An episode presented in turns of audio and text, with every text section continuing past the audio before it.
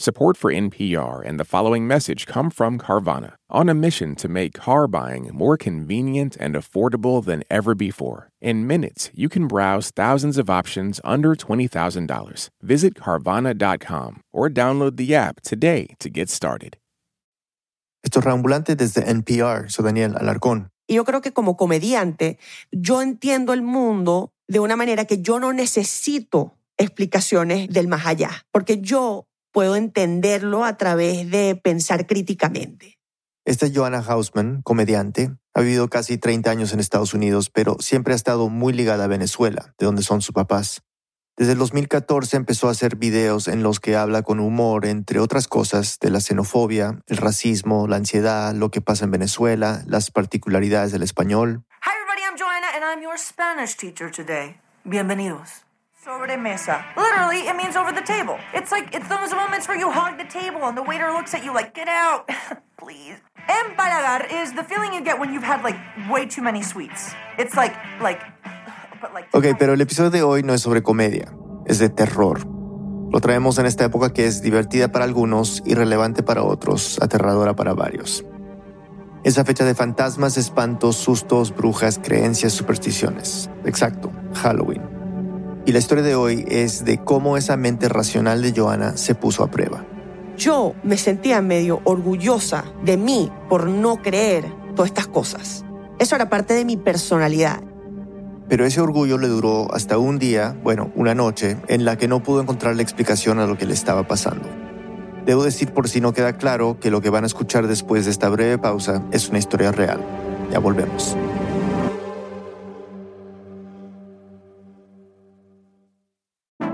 The Embedded Podcast brings you eye opening reporting, There's something that hasn't been disclosed yet.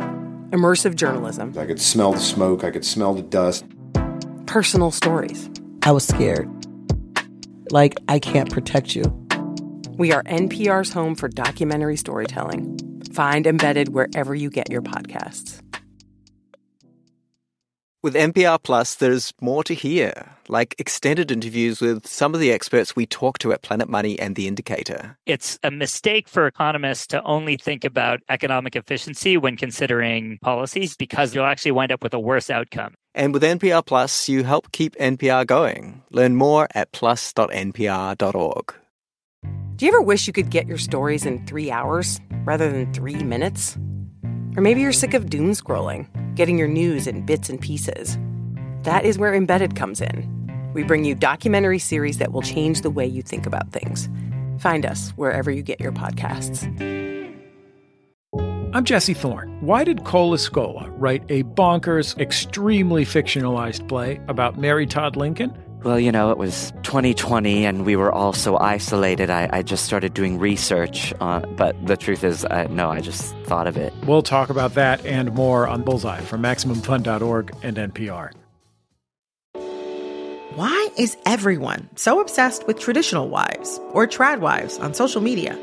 This week, we're talking about the viral videos of women making marshmallows and mozzarella from scratch, and how behind the sheen of calm kitchens and cute fits, there's some interesting pessimism about our modern world. And that's worth digging into. Next time on It's Been a Minute from NPR. Estamos de vuelta en Reambulante. Nuestro productor David Trujillo nos cuenta la historia. Era 2016 y Joana trabajaba para un canal de televisión. Alrededor de octubre de ese año la llamaron para una propuesta. Me dicen, te tenemos un trabajo en Miami, vas a ir a filmar un comercial. Su relación con Miami ha sido estrecha desde hace mucho tiempo. Tiene familia y amigos allá y siempre lo ha visto como un destino para pasarla bien, descansar, vacaciones. La propuesta del trabajo sonaba muy bien. Tienes que pasar dos noches ahí y tranquila, te vamos a invitar al mejor hotel de Miami, va a ser totalmente relax hasta que tengas que trabajar, te va a gustar el plan. Y yo, ok, vamos. Viajó a los pocos días. Llegó en la tarde a Miami y un chofer la recogió en el aeropuerto. La idea era llevarla al hotel, que descansara y el día siguiente muy temprano la volvería a recoger ahí y la llevaría al estudio de grabación. Y me acuerdo que llegamos a como la entrada del hotel y es este edificio que no se parecía a ningún edificio que yo había visto en Miami. Para ella Miami era una ciudad nueva, llena de construcciones modernas, pero este hotel era todo lo contrario.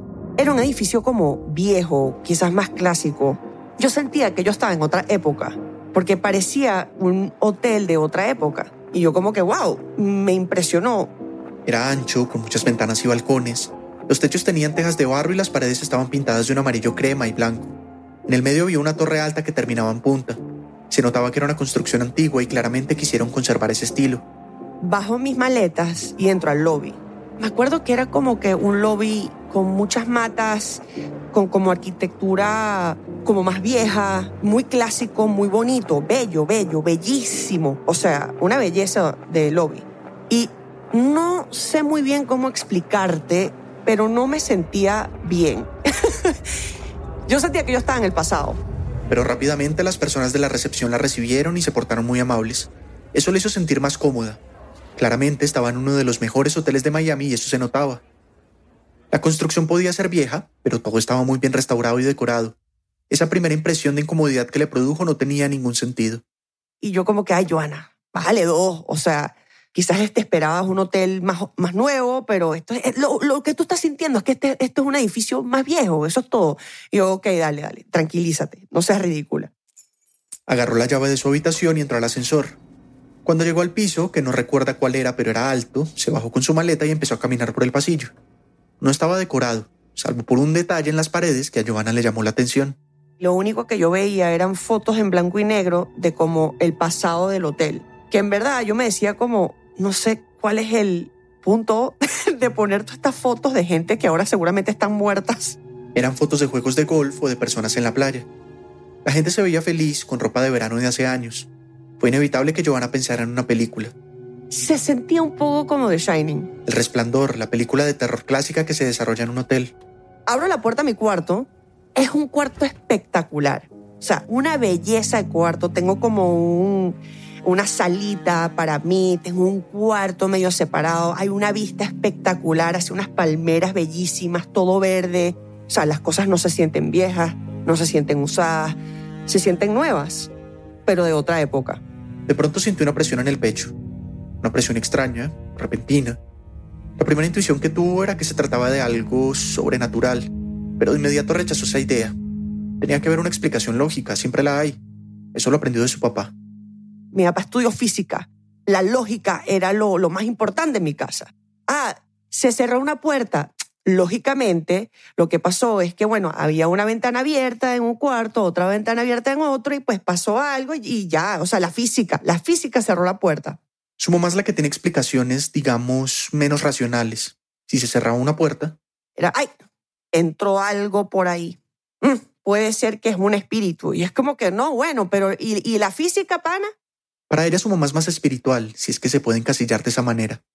Tal vez está relacionado con ese lado de su familia que es cubana, y aunque la mamá no es católica, sí tiene una tradición espiritual que no necesariamente tiene que ver con religión mi abuela y mis tías abuelas y algunos de mis tíos, o sea, tenían sus virgencitas, obviamente. Entonces había todos estos rituales y creencias que eran un poco absurdos.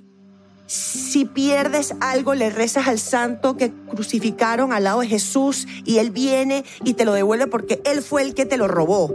No hay que ser religioso para pedir este tipo de favores.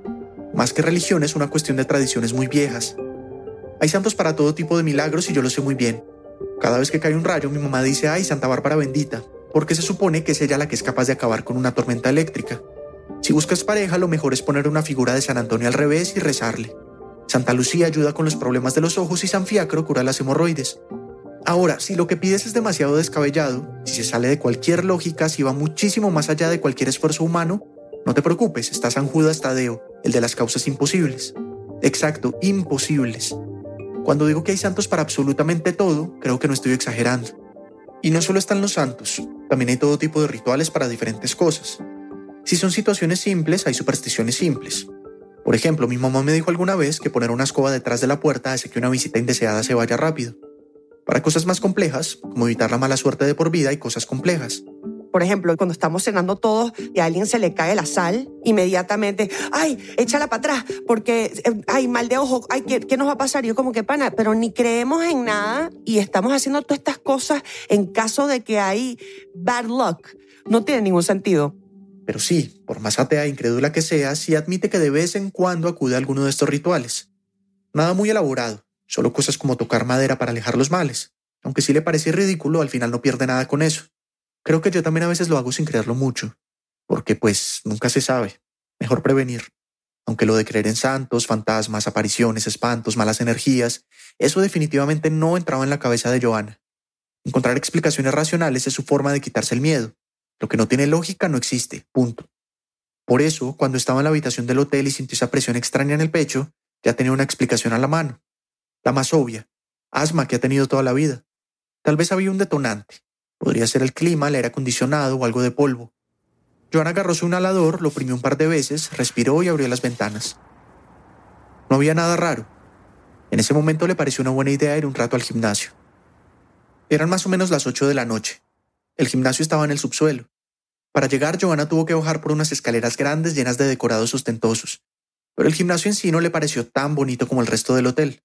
Era más como un sótano al que le metieron un montón de máquinas para hacer ejercicio. Ahí había más huéspedes, por primera vez Joana, que es muy extrovertida y le gusta conversar, veía personas diferentes a los empleados de la recepción. Me sentí bien en ese momento, estar rodeado de gente y, ¿sabes? Como tratar de hacer conversaciones con el tipo haciendo pesas y que, hola, wow, good job, ¿sabes? Yo tratando hacer conversación porque en verdad llevaba como dos horas sola. Y bueno, me monto en la caminadora, empiezo a trotar. Y casi de inmediato, en el lado derecho de su cuerpo, empezó a aparecer una especie de reacción alérgica. Mi pecho, mi brazo y parte de mi cara estaba roja. Pero cuando yo digo roja es así como que un rechazo hacia algo y yo como que no puede ser que tengo una alergia acá también. No tiene ningún sentido. No había comezón ni ardor. Nunca había sufrido de alergias en la piel, pero esas reacciones pueden aparecer en cualquier momento de la vida y por muchísimas razones. Así que decidió parar el ejercicio y pedir un antihistamínico a un empleado del hotel. Luego subió a su habitación. Cuando se revisó el brazo, notó que el rojo había desaparecido. Raro pero no le dio mucha importancia y se tomó la pastilla para evitar que volviera a aparecer. Como tenía que levantarse muy temprano, prefirió bañarse, comer algo, mientras se alistaba para dormir prendió el televisor un rato. Eran más o menos las 10 de la noche. Y me despierto como a medianoche con el sonido de un comercial de una campaña política para Trump. Qué pesadilla, ¿no? me desperté con alguien que Trump, the next president of the United States. I'm Donald Trump and I approve this message. Y yo, uff, ¿qué es esto? Y me doy cuenta que la televisión enfrente de mí estaba prendida a full volumen, casi al máximo. Empezó a tocar la cama con las manos buscando el control remoto. Lo había dejado ahí poco antes de dormirse. Lo encontró, apagó el televisor y lo puso en la mesa de noche. Claro, se asustó mucho, pero seguro se acostó sobre el control sin darse cuenta, prendió el televisor y le subió el volumen. Puede pasar. Intentó dormirse otra vez. Una hora después, escuchó Do you have moderate to severe plaque psoriasis? Y yo, coño, ya va, ¿qué está pasando acá? La televisión se volvió a prender a full volumen.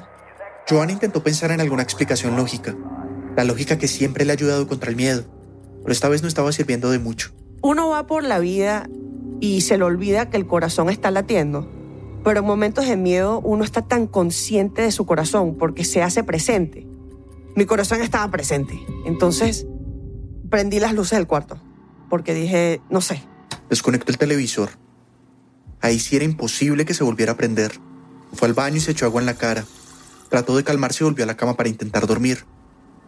Unos minutos después empezó a escuchar voces que venían de la salita que había en su habitación. Eran dos, una masculina y una femenina. Sonaban como susurros. Y era así como... Así. Y yo ahí, mi corazón, y que pum, pum, pum. Y yo como que, Joana, Dios mío, o sea, tú eres una persona no religiosa, crees que nos morimos y no hay nada más allá. O sea, por favor, Joana. ¿Estaba alucinando? ¿Alguna vez supo que en varias casas en Estados Unidos donde reportaron ver fantasmas, en realidad había fugas de gas que hacían que la gente viera o escuchara cosas que no existían? Y eso sí podía ser realmente peligroso, un miedo justificado. Pero no sentía ese olor del gas tan evidente. También podía ser el sueño que producen los antihistamínicos. O algo así, porque ¿qué más? No podía haber nadie en la salita, nadie. Si salía lo iba a comprobar. Era la única forma de tranquilizarse. Así que caminó hasta la puerta del cuarto y se asomó despacio, como sin querer ver lo que se podía encontrar. Efectivamente, no había nadie. Pero veo que la televisión de mi sala está prendida. Y yo ni sabía dónde estaba el control de esa televisión. Y mientras que estaba, ay no, y mientras que estaba viendo la televisión, se le aumenta el volumen. Y ahí yo entro en pánico. Un miedo sobrehumano. Un miedo que yo no había sentido antes. Se sentía como en otro mundo. Desconectó ese otro televisor, prendió todas las luces y abrió las cortinas. Dormir ya era imposible, estaba demasiado angustiada. Como faltaba poco para que amaneciera y en pocas horas la recogerían, lo mejor era bañarse. Alguna explicación tenía que tener todo esto. No sabía cuál en ese momento, pero la había. Después lo pensaría mejor y con calma. Pero el baño tampoco le ayudaba mucho a tranquilizarse. Era estrecho y todas las paredes eran de un rojo intenso. Me meto debajo de la ducha y cierro los ojos y escucho frif, frif, frif. Miró hacia el espejo del baño, que ya estaba empañado por el vapor del agua caliente. Vio su silueta reflejada, pero se dio cuenta de algo. Que hay un secador de pelo, como que pegado a la pared, y se está prendiendo y apagando. Apago la ducha, yo agarro la toalla, saliéndome del baño, me caigo, me pongo la ropa, el pelo mojado, o sea, y salgo lo más rápido que yo puedo de ese cuarto. Dejé todo prendido. Bajó rápido al lobby, pero trató de disimular el miedo. ¿Quién le iba a creer todo lo que acababa de pasar? Al rato llegó el carro que la había recogido el día anterior. Se sintió un poco aliviada cuando se subió. Para disipar la mente empezó a conversar con el chofer. En un momento el hombre le preguntó qué tal había pasado la noche. Y yo, mira, honestamente dormí muy, muy, muy mal. dormí pésimo. Y me empiezo a reír. Ahora que lo hablaba con alguien, esto sonaba que podía convertirse en uno de sus videos. Tal vez lo podía incluir en su show de comedia y se reiría de sí misma y de lo ingenua que fue al haberse asustado por algo tan tonto. Seguro había sido una falla en el circuito eléctrico. Entre risas le dijo al chofer, esto va a sonar raro, pero sentí como si hubiera alguien en mi habitación. Y me río otra vez, porque ya sé lo que me va a decir el tipo, como que, ay, qué loca esta tipa. Pero no, el chofer no se rió. Me responde de una manera muy seria y me dijo, oh, eso tiene todo el sentido del mundo. This is the most haunted hotel in Florida and one of the most haunted hotels in America. Según el chofer, Joanna se estaba quedando en el hotel más embrujado de Florida y uno de los más embrujados de Estados Unidos, el Hotel Biltmore. Ya volvemos.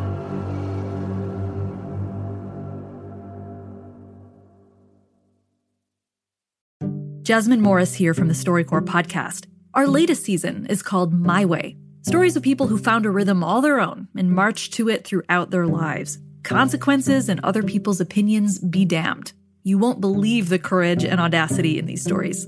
Hear them on the StoryCorps podcast from NPR.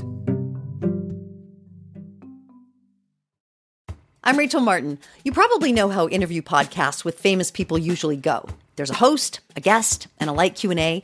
But on Wildcard, we have ripped up the typical script. It's a new podcast from NPR where I invite actors, artists, and comedians to play a game using a special deck of cards to talk about some of life's biggest questions. Listen to Wildcard wherever you get your podcasts, only from NPR. Listen to Embedded for moments that stay with you. I could smell the smoke, I could smell the dust. Voices that resonate. Stories that change the way you think about your life. How how did we get here? The Embedded podcast is NPR's home for original documentary series. Listen wherever you get your podcasts. These days, news comes at you fast. But the truth, getting there takes time. There's something that hasn't been disclosed yet. Embedded is a podcast that takes the time to look beyond the headlines. How how did this happen? How did we get here? With original documentary storytelling. Listen to NPR's Embedded wherever you get your podcasts. Hola ambulantes, ¿sabías que tenemos un boletín con cinco recomendaciones que mandamos cada viernes? En él puedes encontrar una muestra de cosas interesantes que inspiran y entretienen a nuestro equipo tan variado. Desde podcasts, series de televisión, libros, aplicaciones, hilos de Twitter, artículos, hasta música, arte y mucho más. Es cada vez más popular entre nuestra comunidad y disfrutamos mucho creándolo. Puedes suscribirte en rambulante.org slash correo. También puedes hacerlo en tu aplicación de podcast, solo tienes que ir a las notas de este episodio. Si eres oyente regular de nuestro podcast, tal vez has oído hablar de Lupa, y si no, te cuento. Es la app para aprender español con los episodios de Ambulante. Tiene herramientas que te permiten leer mientras escuchas el audio, bajar la velocidad de reproducción o seleccionar vocabulario, entre otras cosas. Y para celebrar Halloween, el episodio que estás escuchando ya está disponible en la app para practicar. Más información en lupa.app. Estamos de vuelta en Reambulante, soy Daniel Alarcón. Antes de la pausa, Joanna Hausman había tenido una experiencia muy extraña en el hotel donde se estaba quedando. Aunque pensándolo bien, tal vez había una falla en el circuito eléctrico de la habitación. Lo mejor era reírse de lo que pasó y olvidarse del tema. Pero el chofer que la recogió esa mañana le dijo que su historia tenía todo el sentido, porque ese era uno de los hoteles más embrujados del país. Y yo ahí sentí dos cosas. Una, oh my God. Y dos, no estoy loca. Joana quería saber más. Ya va, ya va, ya va, explícame. Y él me explica. David Trujillo nos sigue contando. El chofer conocía bien la historia del Hotel Biltmore. Es uno de los edificios más emblemáticos de Miami y fue declarado Monumento Histórico Nacional en 1996. Fue construido en la zona de Coral Gables a mediados de los años 20 cuando Florida estaba teniendo un gran boom inmobiliario. Su torre principal, de 96 metros, está inspirada en la Giralda, el campanario de la Catedral de Sevilla en España. El chofer le contó que desde el principio fue un hotel de lujo en el que eran muy comunes los bailes, las fiestas, los espectáculos acuáticos y los torneos de golf. Esos felices años 20 de los que tanto se habla. Allí se alojaron celebridades, políticos y multimillonarios de todo el mundo. Pero aparte del lujo y la diversión, también hubo momentos sombríos. En 1929 ahí fue asesinado un mafioso en medio de un juego de cartas y consumo ilegal de alcohol. Se dice que el famoso gángster Al Capone se hospedaba allí cuando visitaba la ciudad pero los excesos y la preferencia de los clientes por hospedarse cerca a la playa hicieron que las finanzas del hotel decayeran. Poco a poco se volvió insostenible, y en la década de los 40, en plena Segunda Guerra Mundial, el gobierno de Estados Unidos lo convirtió en un hospital militar. Johanna estaba intrigada y el chofer continuó con la historia. Le dijo, Pero mira, fíjate tú, el gimnasio era la morgue. En ningún momento Johanna le había mencionado su experiencia en el gimnasio y la alergia que le apareció. Pero ahí se me empezaron a parar los pelos en la piel. Si 24 horas antes alguien me hubiese contado ese cuento, yo me hubiese reído. O sea, qué ridícula esta persona. En ese momento el chofer tenía toda su atención. Si algo no podía negar Joana era la pesada historia que tenía encima el Biltmore. Después de la guerra se convirtió en la sede de la Facultad de Medicina de la Universidad de Miami y siguió funcionando como hospital hasta 1968, cuando decidieron cerrarlo. Durante años permaneció abandonado y se corrió el rumor de que ahí pasaban cosas extrañas. Los niños de la zona solían entrar para comprobar si realmente estaba embrujado. A principios de los 80, el gobierno local, que se había quedado con la propiedad unos años antes, empezó a restaurarla. En 1986, un medio de la ciudad publicó una crónica sobre las extrañas experiencias que habían tenido los vigilantes del edificio. Por las cámaras de seguridad veían aparecer marcas de sillas de ruedas en el piso que luego se borraban. También escuchaban gritos aterradores en las noches que venían de los pisos más altos. Al final el periodista dice, es una lástima que el Hotel Biltmore no haya reabierto todavía. Sería un gran lugar para pasar la noche de Halloween. Eso ocurrió un año después. El Biltmore fue inaugurado como un resort de lujo, pero permaneció con ese velo misterioso. Fue como si los nuevos administradores no se hubieran esforzado en quitarle la fama de ser uno de los lugares más embrujados del país. Por el contrario, siguieron apareciendo artículos y videos sobre su historia, y hasta eventos en el hotel en los que contaban historias de fantasmas. El chofer remató con esto. Yo he recogido a varias personas en este hotel. Tú no eres la primera persona que yo recojo que me dice que no pudo dormir esa noche y que sentía que había alguien en su cuarto. No me sorprende en lo más mínimo lo que me estás diciendo. Cuando Johanna me contó eso, quisimos verificar lo que le dijo el chofer, que había más personas con historias parecidas. Una energía increíble, como te diría, es un lugar exótico para mí. Encontramos a esta persona que está involucrada con el hotel desde hace un tiempo. Prefirió que no dijéramos su nombre. Así describe al Biltmore. Es un lugar que entras ahí, parece que está en otra parte del universo, estás en donde tú crees que puedes estar. Dijo que el hotel está lleno de historias aterradoras y las ha escuchado desde hace años. Como la de un trabajador que durante una noche, mientras repartía periódicos, encontró en uno de los pisos a una mujer vestida de blanco, descalza y con el pelo canoso hasta la cintura y lo saludaba, tú sabes, así más o menos de lejito. Entonces agarraba el elevador y se la encontraba en el próximo piso. Y decía, pero ¿cómo esta señora bajó tan rápido que está aquí ya otra vez? En uno de esos cambios que llegó al lobby, de pronto se encuentra en el pasillo de nuevo con la señora y dice cuando mira otra vez se le perdió la imagen, más nunca la vio. O la de un huésped que una noche bajó desnudo al lobby.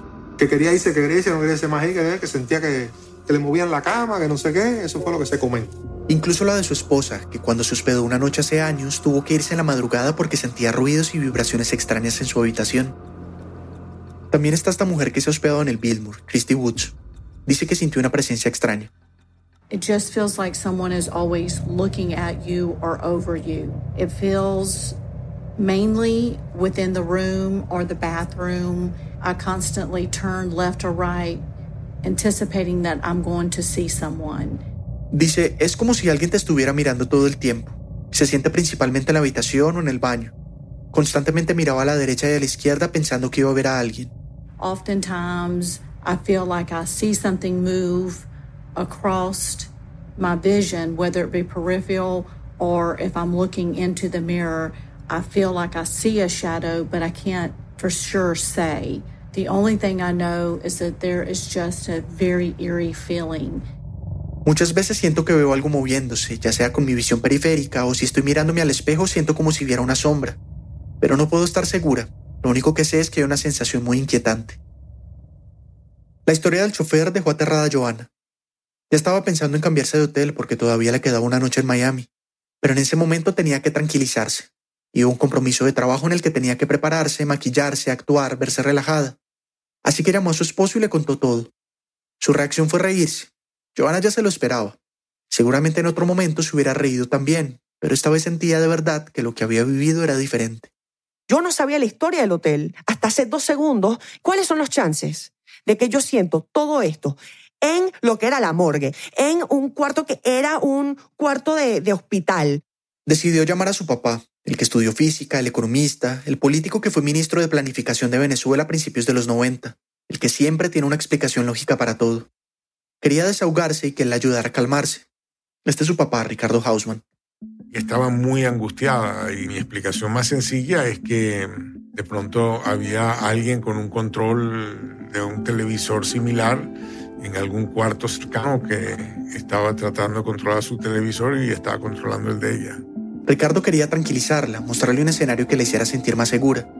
El hecho de que se prenda y se apague el televisor no, no era razón para que ella se asustara tanto, se angustiara tanto, sufriera tanto, se quisiera cambiar de hotel. Pero bueno, si quedarse en otro lugar la hacía sentir mejor, la animó a que lo hiciera. Era una solución práctica a un problema real, el miedo. No tengo la menor duda que ella sintió mucho miedo y estaba sumamente asustada. Pero de allá a que existe un mundo paranormal, real, etcétera, yo, no digo que entendemos todo lo que pasa en el mundo, pero el hecho de que algo no lo entendamos no quiere decir que hay espíritus raros que lo están causando. No es que Ricardo esté cerrado a otras explicaciones, es que entiende el mundo desde la ciencia, y eso significa que no se queda con la primera versión de las cosas, sino por el contrario duda de todo. De hecho, es mucho más fácil desmentir una hipótesis que comprobarla. Y hasta el momento siempre ha encontrado la forma lógica de explicar fenómenos paranormales. Así es él. Para creer necesita evidencia y también contrastarla. El esposo de Joana es igual de escéptico. Y al sol de hoy, mi papá y mi esposo no me creen. Pero como ellos no estaban ahí, ellos no, no entienden lo que no tiene lógica. El sentimiento, el miedo, todo lo que no se explica con palabras. Ahí se dio cuenta de que no necesitaba explicaciones de lo que vivió. Necesitaba otra cosa. Así que buscó por otro lado. Me llamó por teléfono. Se llama, yo no puedo creer lo que me ha pasado. Esta es su mamá, Ana Julia Jatar. Es economista, periodista, escritora. Estaba nerviosísima la pobre y genuinamente asustada. O sea, ella estaba totalmente convencida de que su experiencia había sido real con algo sobrenatural. Estoy segura que aquí hay espíritus en este hotel, yo me voy de aquí. La única persona de mi familia que me creyó fue mi mamá. Hace años se quedó en un hotel en Venezuela y ella siempre me contaba este cuento. El cuento es este. Ana Julia siempre fue muy unida a su abuelo, un comerciante de lentes que tenía clientes en diferentes partes de Venezuela. Cuando murió, ella, que tenía unos 26 años, decidió mantener el negocio y empezó a viajar a estos lugares. Y recuerdo que una noche que me quedé en uno de esos hotelitos pequeños de los pueblitos donde mi abuelo había desarrollado negocios. Y yo estaba durmiendo y yo sentí su presencia. Yo me volteé así, vi como una, una vibración, como, como que si fuese un ser hecho de electricidad. Al principio me asusté, después me calmé porque sentí que era él dándome las gracias. Y me acordé de todas esas veces que mi mamá me contó ese cuento del hotel y no le creía. Y yo siempre decía, ay, ese realismo mágico latinoamericano, seguramente. Ah, mi mamá estaba medio dormida y vio algo y, y siempre como que ella me contaba ese cuento y yo como que nunca le creía. Joana no es la única que no le ha creído, claro. hay amigos el que se va y ya viene Ana Julia con sus cuentos, tú sabes. Pero a Ana Julia no le preocupa tanto. Si la gente le cree y coincide con ella, perfecto. Si no, también. Y yo no ando por la vida tratando de que los demás piensen como yo. Y a mí me parece muy aburrido. Ni siquiera trata de convencer a su propio esposo. Mi esposo es súper, este, obviamente no cree en ninguna de estas cosas. Pero yo le dije, tranquilo, que yo te espero en la bajadita. Después, cuando pasemos de esta dimensión a otra, te lo voy a recordar. Poco a poco ambos fueron entendiendo que ninguno va a cambiar ni va a cambiar al otro. Él me respeta muchísimo, muchísimo lo que yo pienso, pero él no me lo cree. Yo creo que esa es una sana convivencia, es el respetar lo que piensa el otro y el mantener uno su posición. Uno puede relacionarse muy bien con personas con las que uno no comparte creencias y tratar de entenderse cómo cada quien ve el mundo. Pero eso no necesariamente implica que uno tenga que cambiar su visión del mundo. No vale la pena porque en realidad esto no es que les genere un conflicto. Los unen muchísimas otras cosas. Entre las más importantes es el respeto por otras formas de ver el mundo. ¿Cómo enamorarse de alguien tan diferente? Bueno, quizás no son tan diferentes. La que sí cambió con lo que vivió fue Joana. Quizás no tan marcado, porque ahorita no es que yo creo en las cosas y creo en los fantasmas, y yo no te puedo decir que lo creo, pero sí te puedo decir que no sé qué es lo que yo creo, y estoy abierta al no saber. Es más, prefiero no saber. Y ahora, si alguien le cuenta una historia parecida, lo creo. Tengo más empatía. Ahora yo sí siento que me puedo poner en los zapatos de otra persona cuando pasa por algo así. Ese día en Miami, Joana grabó el comercial sintiéndose incómoda y ansiosa. Habló con la gente del canal para que la cambiaran de hotel. No pensaba quedarse una noche más en ese lugar. Aceptaron. Cuando terminó todo, regresó al Billmore. Sabía que tenía que subir por sus maletas a la habitación. La sola idea la llenó de miedo, pero nadie más podía hacerlo. Respiró profundo, llamó a su mamá y la puso en altavoz. Subió rápido. Mientras guardaba las cosas, su mamá la tranquilizaba por el celular. Empacó todo, agarró su maleta y salió corriendo por el pasillo. Sentía encima los ojos de esas personas de las fotos a blanco y negro, pero ella solo miraba al frente y se enfocaba en el ascensor.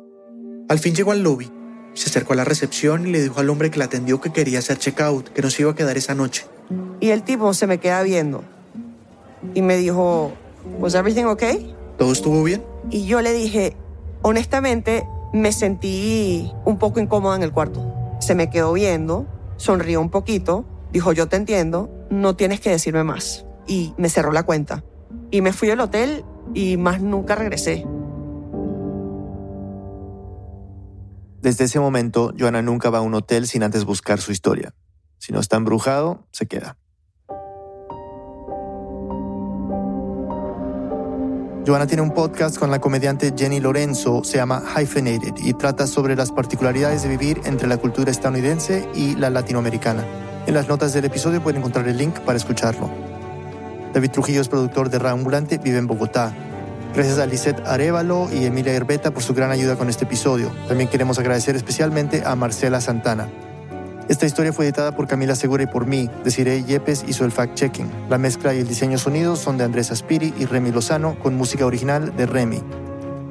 El resto del equipo de Ambulante incluye a Paola Aleán, Nicolás Alonso, Almeris Casasus, Xochitl Fabián, Fernanda Guzmán, Camilo Jiménez Santofimio, Laura Rojas Aponte, Barbara Sawhill, Luis Fernando Vargas y Elsa Liliana Ulloa. Carolina Guerrero es la CEO. Ambulante es un podcast de Ambulante Studios, se produce y se mezcla en el programa Hindenburg Pro. Rambulante cuenta las historias de América Latina. Soy Daniel Alarcón. Gracias por escuchar.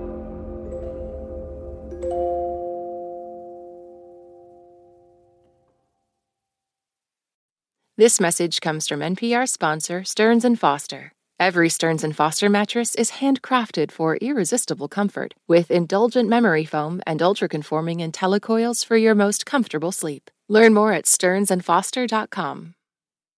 This message comes from NPR sponsor Betterment. Confusing eye contact with a mysterious stranger is never chill, but Betterment is the investing app that lets you be totally chill about your finances. Betterment.com. Investing involves risk, performance is not guaranteed. Hey, I hear you have a birthday coming up. Yeah, you. If you're listening to this, that means you have a birthday coming up eventually. And here at Life Kit, we want it to be a special one magic can happen and good luck can happen and serendipity can happen if we're open to it. How to have a good birthday, even if you're not a birthday person. That's on the Life Kit podcast from NPR.